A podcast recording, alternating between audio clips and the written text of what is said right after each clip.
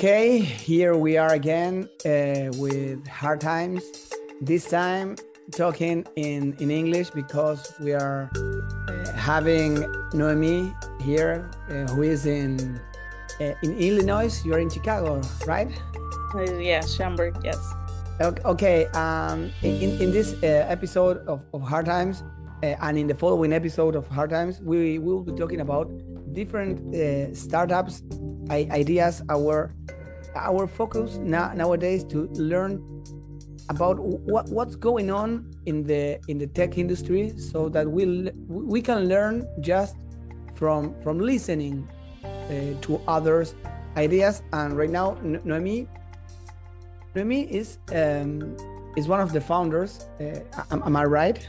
Is one of the founders yeah. of uh, Canatech Ventures uh, that I, I, I would like you to to explain to me what, what is this uh, this new startup that you uh, have built like some some months ago? Yeah, so uh, Canatech Ventures is a cannabis tech incubator built for um, startups who have a tech or tech enabled idea. Uh, we have a 12 week course where startups come and they go from user research, idea validation, uh, go to market. They they learn anything they need to uh, in order to get their business up and running. Okay, uh, but but what what what type type of cannabis businesses, for example, is uh, you you help people that work on the production business, or what what type of or or anybody in the cannabis uh, industry?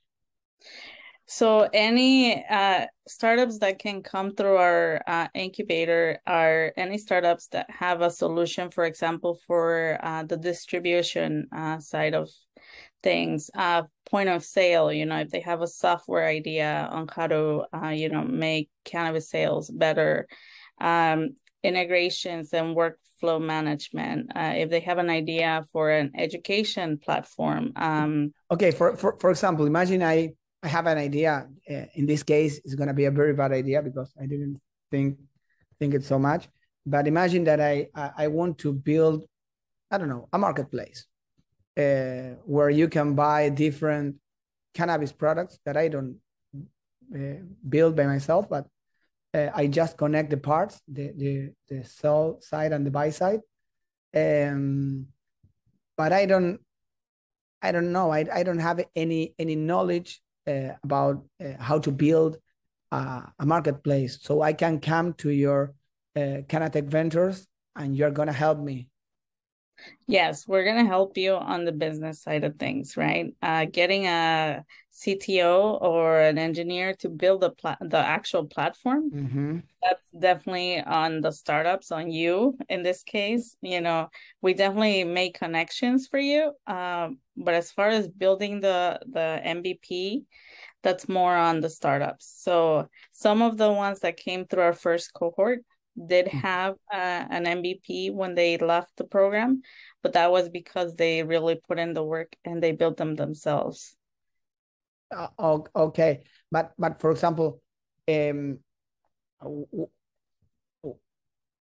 in in which stage of the because you know uh, it happens to me I, as an entrepreneur I I was building some stuff I don't remember what at that moment, but I went to some of these incubators and I thought that I was like Bill Gates. Uh, and I went there with a lot of things done, and they like took me to the beginning uh, to start, for example, analyzing the idea, the idea, the problem that we solve. It doesn't matter if I have something very uh, developed or not.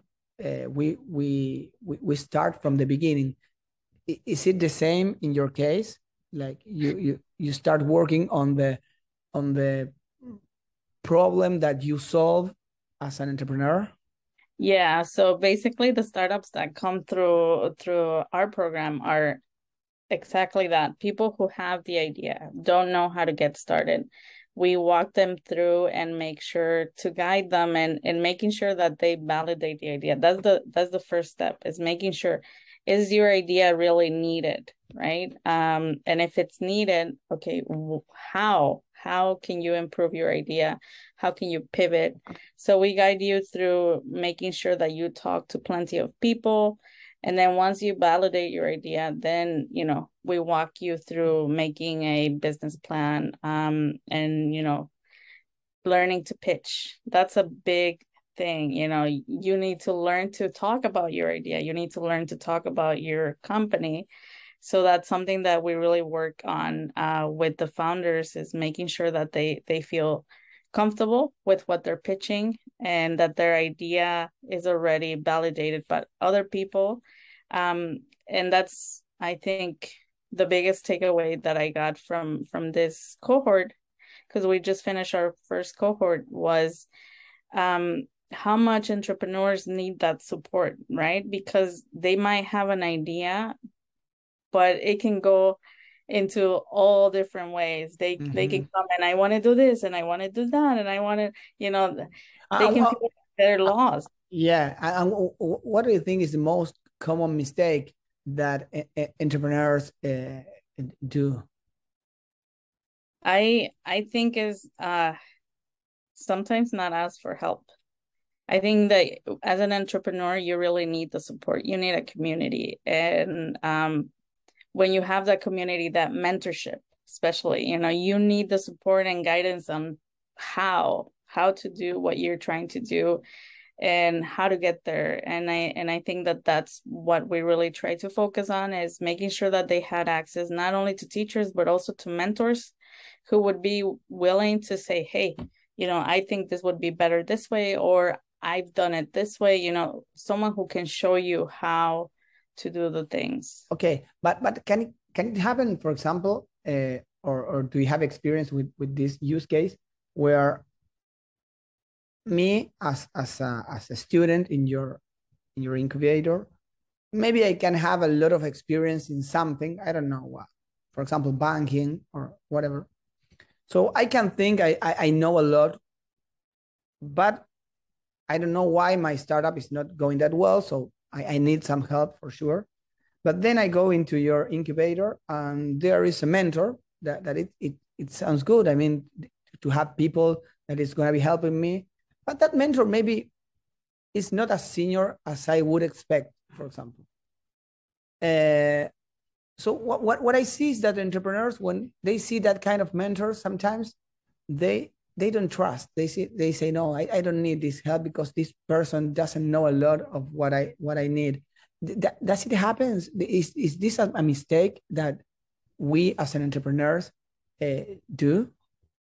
I think I think yes, and because see, like for example, you in this case would know a lot of banking, right? And I think that what the mentor does is complement your lack of skills in other areas they don't need to be an expert in what you already know because then why are you looking for help right? If you already know that subject so well. So i think that entre- us as entrepreneurs we need to be open you know like there's always something to learn from someone and there's a reason that they are in the position that they have. There's a reason that they became mentors and i think one of the biggest things that we don't uh, I don't see a lot of people appreciate from mentors is the time that they commit to you, the time mm-hmm. that they mm-hmm. invest in you, right? And in making sure that you are growing because it's a commitment at the mm-hmm. end of mm-hmm. Totally, totally. I, I, I agree. And so what, what is most most important from, from your, your point of view in, in in your incubator or in others? Is it the the for example the knowledge that that thing that you can go to the books and, and read and learn is it is, is it the networking uh, the people that i don't know this incubator can connect you with or the people that you can learn uh, can can can can meet outside? Uh, is it your technical skills to build something doesn't matter what your selling skills what is it? Is there is, is there anything that is most important uh, uh, or, or in our really? program? Yeah.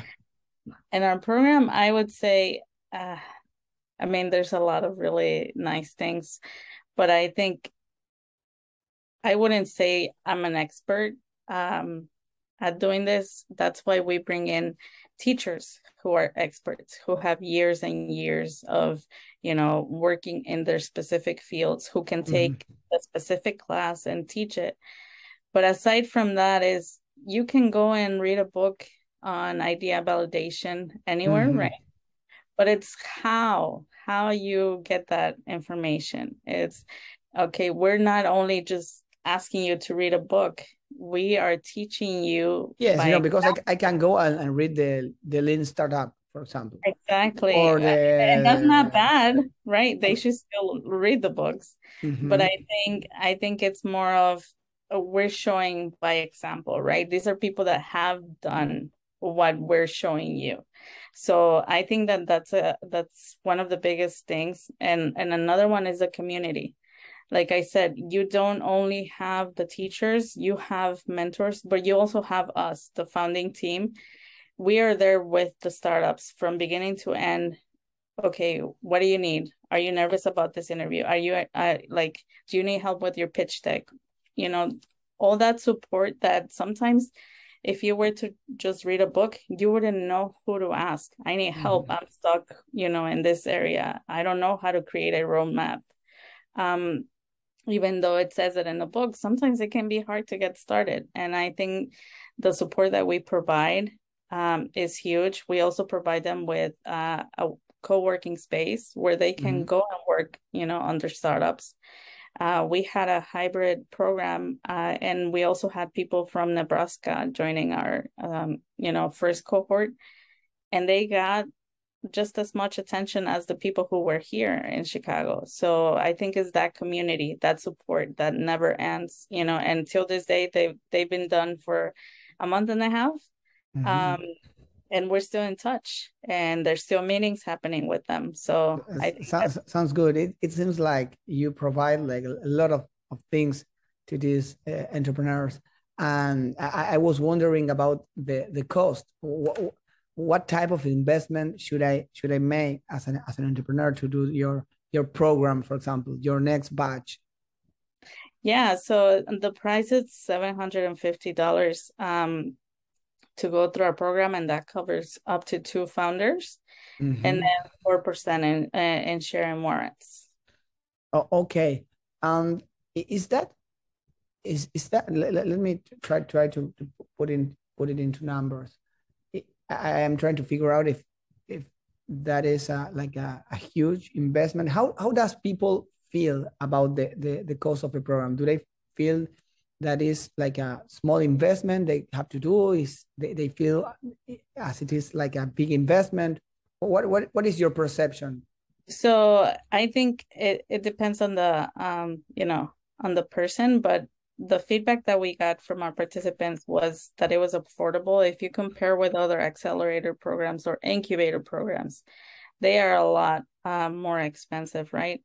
And and i think you know we're also um, offering uh, sponsorship or scholarships for people who who say okay this is a little too much. That's okay. We know that there are people that cannot afford you know to someone it might be nothing but to others it might be a lot so we offer those uh, scholarships in order to enable the opportunity for everyone. And, and what, what what should I, I, I mean at the end of the of the program uh, you you told me that it, it was like uh, 12 weeks or something yes. like that okay mm-hmm. at, at, at the end of month 3 um where am I going to be as an entrepreneur? Uh, would I be able to to be create to to create or or, or where I am? I mean, I am trying to put the the, the money in the cash flow. I I, I was investing like uh, seven hundred and something at, at, the beginning of, of the of the program with my with my co-founder because we we came together, for example. Mm-hmm. But then at month three, where am I going to be? Uh, uh raising funds, uh, validating something with a product, with uh, with, with what? what? So that that depends on the startups. Okay. You know, like you get you get what you put in, right? And mm-hmm. and I think if you work hard, you're gonna yeah. come out with uh, raising funds for the pre-seed. Mm-hmm. Uh, our companies who came through our startup, uh, through our cohort. I'm sorry. Mm-hmm. Um, one of them already had the pro, uh, the MVP.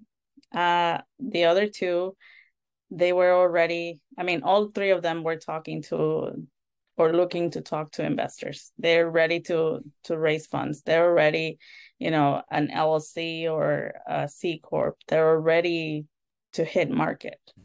That's okay. where they are at right now. They're building their their uh, board of advisors. They're getting the CTO, the extra member that they need um, in order to build their solutions for those who did not have the MVP but it it definitely depends on the entrepreneurs is how much they want to do in those three months because mm-hmm. we provide them with the tools okay so it's up to me and yes. and, and, and why cannabis i mean it, if i have an idea i don't know a media idea or a, i don't know i want to build some something related to sales or i don't know whatever. Web3 yeah. This is not the place. This is the place only for cannabis distribution or, or cannabis tech startups? So, because there are already a lot of programs who support those other industries, right? And and cannabis was lacking that support. So, uh, one of our co-founders has a media tech incubator. Mm-hmm. You know, mm-hmm. there's Web three accelerators. Like, there's already people supporting those industries, and I think that we really wanted to be that extra support for the industry in order uh, you know for entrepreneurs to say hey i have this idea uh, you know i need support and that's what we want to be okay so here i mean i i, I am try, trying to to like to join arrows um like uh, maybe something special or where you specialize is like in, in the cannabis industry um because I, I mean I, I I I I talk to a lot of entrepreneurs who build a lot of things.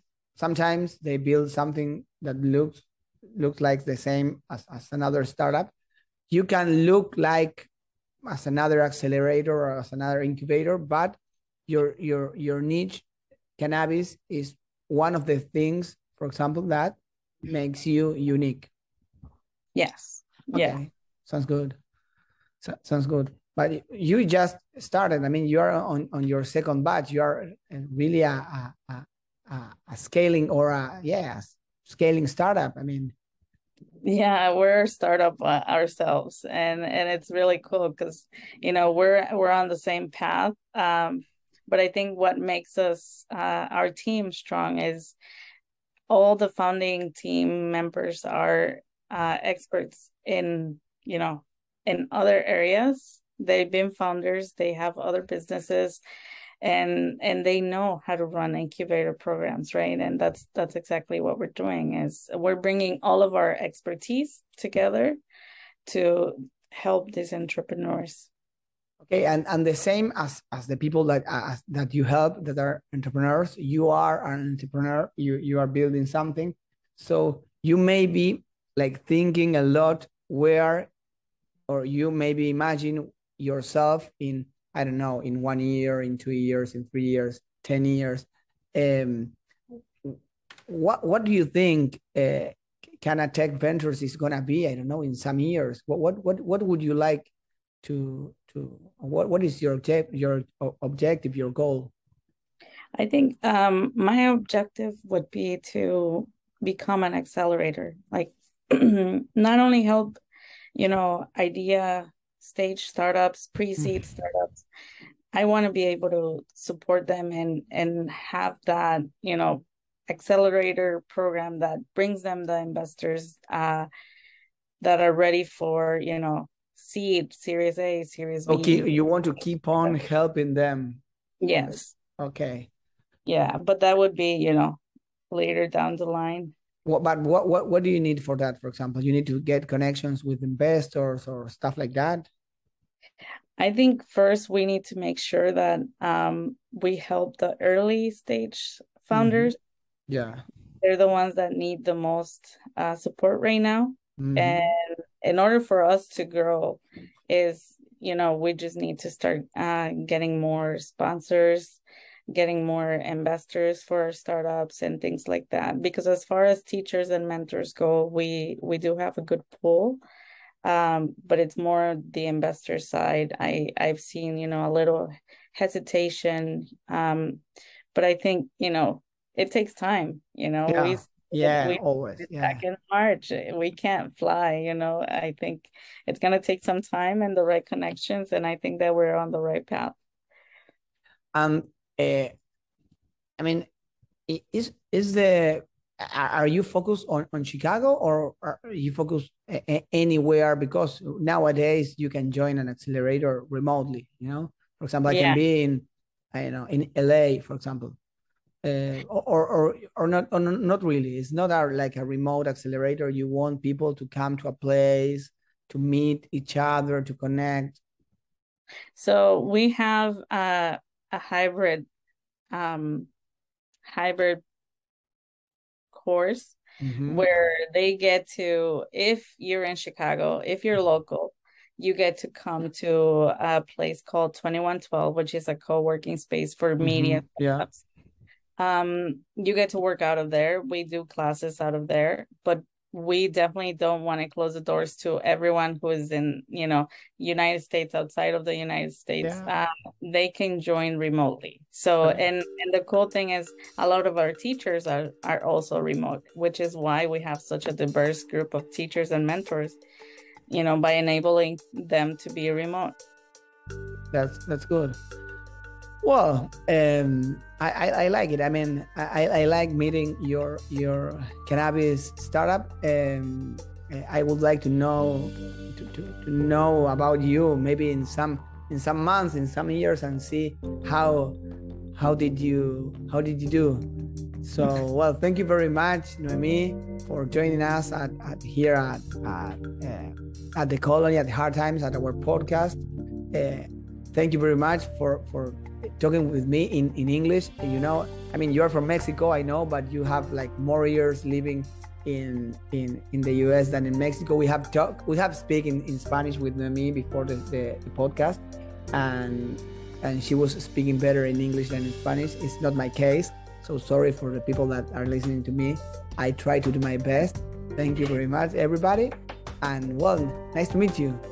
No, thank you so much for having me. And yeah, I mean, I think we found, uh, you know, I'm bilingual, but I definitely lost my practice a lot in Spanish, and it's just I mix some of the of the words in English. So I appreciate you doing this and uh, for me, and thank you for having me. You too. Bye bye.